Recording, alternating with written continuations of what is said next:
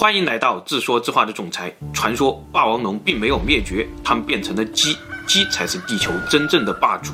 几亿年以后，地球上根本不会有人类的痕迹，反而是鸡，它们正在用自己的方式标记着地球。鸡真的这么神奇吗？今天我们就来聊聊它们的故事。这只鸡爪看上去很新鲜，是不是就像袋装的泡椒凤爪一样？但事实上，这是一只恐龙的爪子，来自一亿年前，被一个巨大的琥珀包裹了。也许有人要说，这哪是什么恐龙啊，分明就是一只鸟啊！确实，这个化石复原以后，谁都能一眼认出来这是鸟，不是什么恐龙。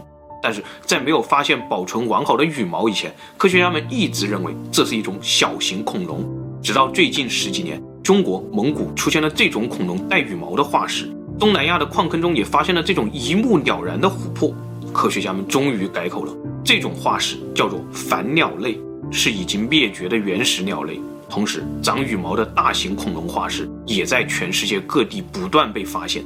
恐龙中的似鸟龙、似鸡龙、似鸭龙、似驼龙等等类别，可能最终都变成了今天的各种禽类。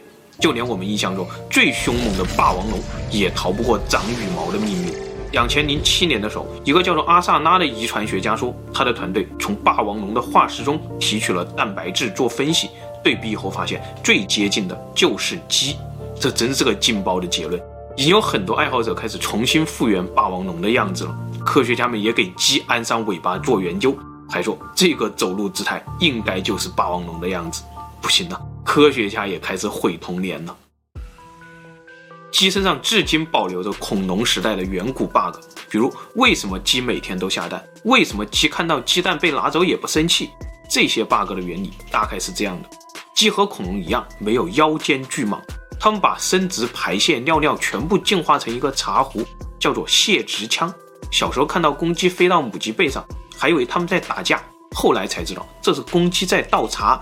倒完一壶茶，双人运动就结束了。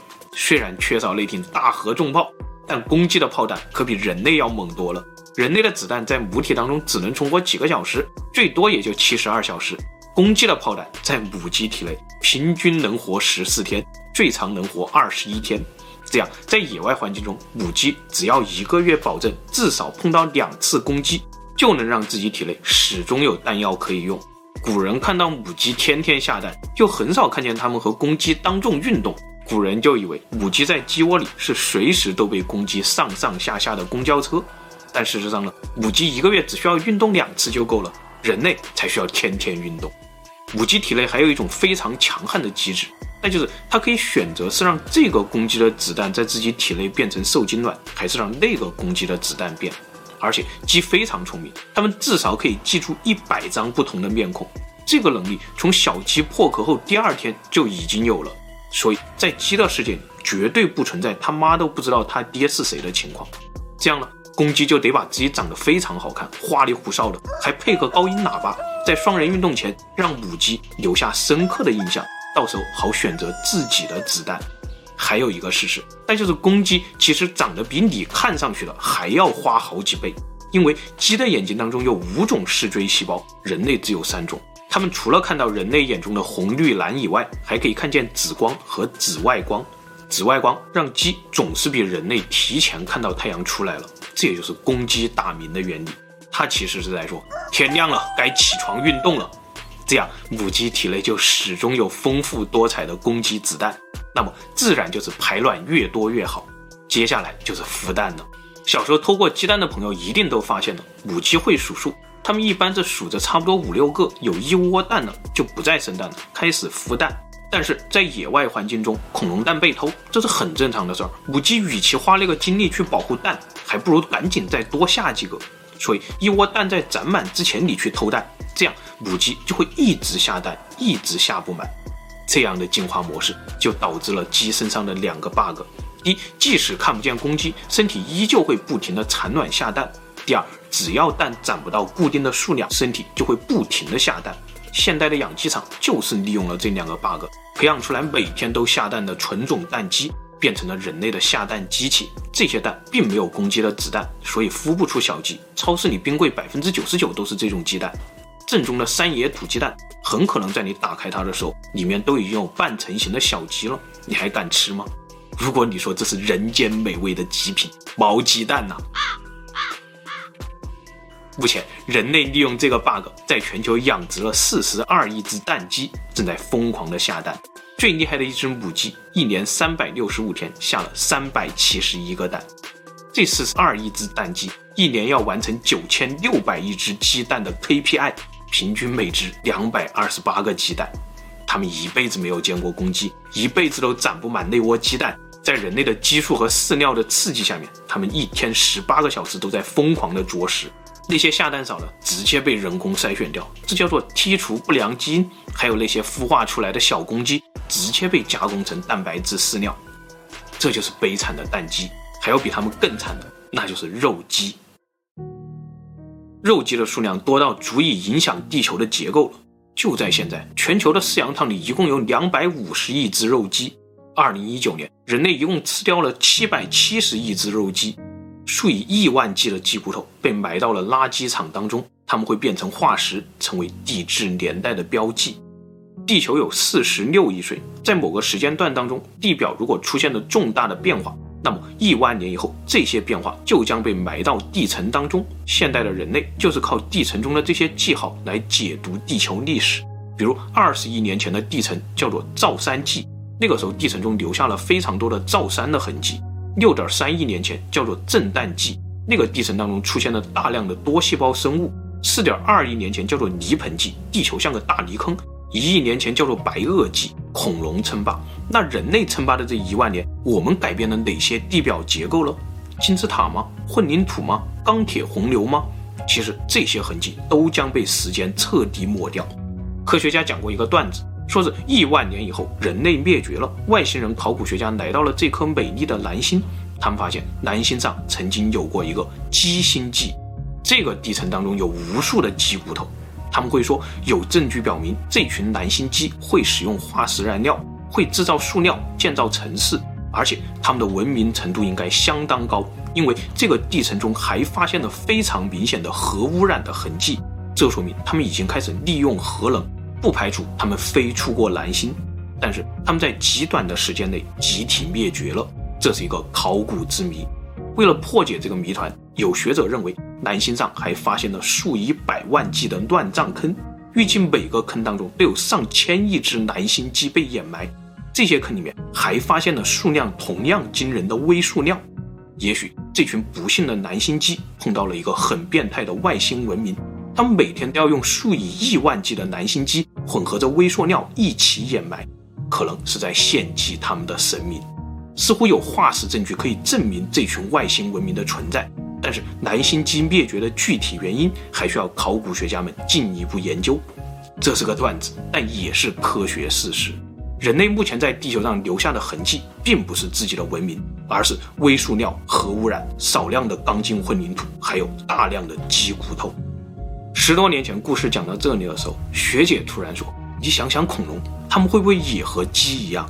我们从地层里看到的恐龙，也都是一瞬间被灭绝的，也都是有大量的化石，也是平均分布在地球的各个地方，也有各种若隐若现的文明证据和史前传说。那会不会他们也是食物呢？那些陨石、火山、和冬天，也都不是为了灭绝他们，而是一场恐龙主人的星际大战，最后让整个地表陪葬。”还有，为什么最开始发现的恐龙都没有羽毛，而现在又说恐龙有羽毛？想想冰柜里的鸡，它们被屠宰好以后也都是没有羽毛的。为什么鸡头被按住，在眼前画直线，鸡就会感到来自祖先的恐惧，进入强直控制的假死状态？直线摁头，这也很像人类的自动化屠宰线呢。看来鸡体内不仅写着美味基因，还写着吃得少、长得快、易宰杀。这真是一个细思极恐的鬼故事啊！但现实当中，人类还真的利用这个鬼故事的原理，制造出来了上万亿只肉鸡。这背后的故事大概是这样的：时间回到一九四八年，美国农业部和 AP 公司举办了第一届全国明日之鸡大赛。他们想在全美评选出最极品的冠军肉鸡，它必须拥有更硕大的鸡胸、更大的鸡翅根、更丰满的鸡腿，而且还要有更快的生长周期。当时人类饲养一斤猪肉需要六斤饲料和八个月的时间，饲养一斤牛肉需要十二斤饲料和十四个月的时间，而饲养一斤鸡肉只需要不到三斤的饲料和四个月的时间。AP 公司的科学家说，鸡身上有很多远古 bug，如果好好利用，鸡肉的产量数据可以达到一斤鸡肉等于两斤饲料加八周时间，而且养殖一只鸡只需要一张 A4 纸大小的空间就足够了。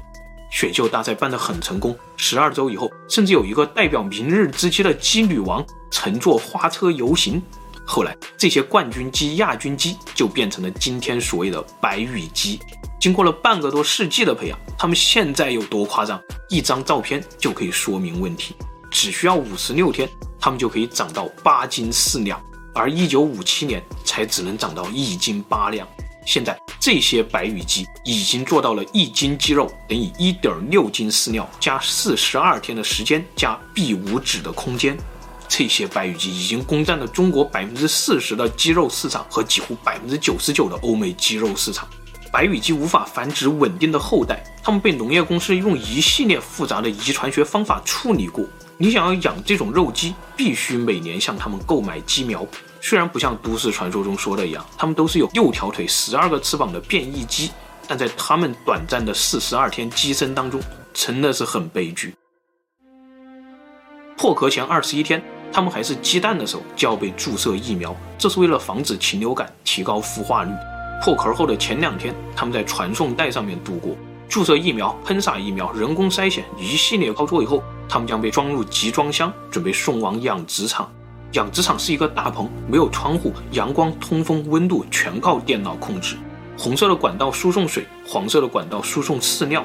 白羽鸡长得快，八分靠基因，两分靠饲料。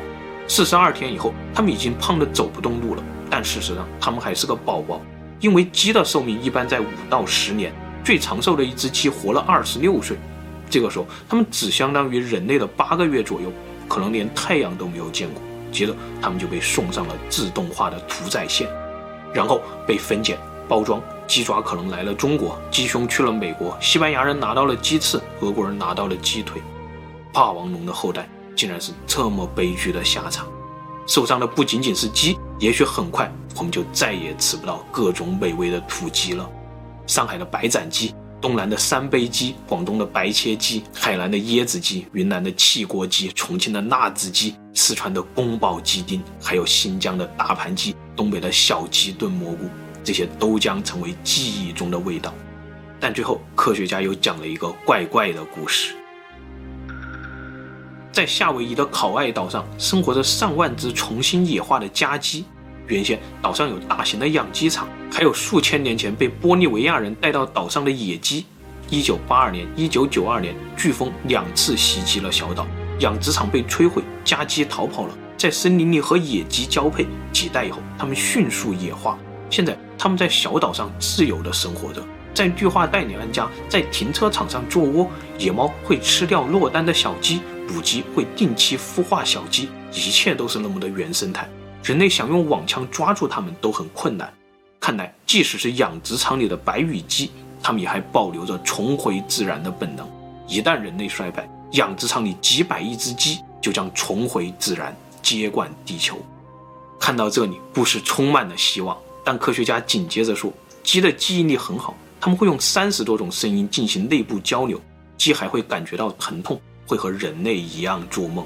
所以，鸡接管地球以后，会不会向人类复仇，成为灭绝人类的最后一根稻草呢？毕竟，它们体内还有霸王龙的基因。也许很多年以后，挖开地层前来考古的并不是外星人，而是这群鸡的后代。他们会说，鸡星际出现过一群贪婪的猴子，他们很有智慧，但很快他们就被自己的贪婪和智慧灭绝了。好了，今天的故事就分享到这里，谢谢大家。最后，富人说：“鸡骨头、微塑料、核污染，原来这才是人类的墓志铭。”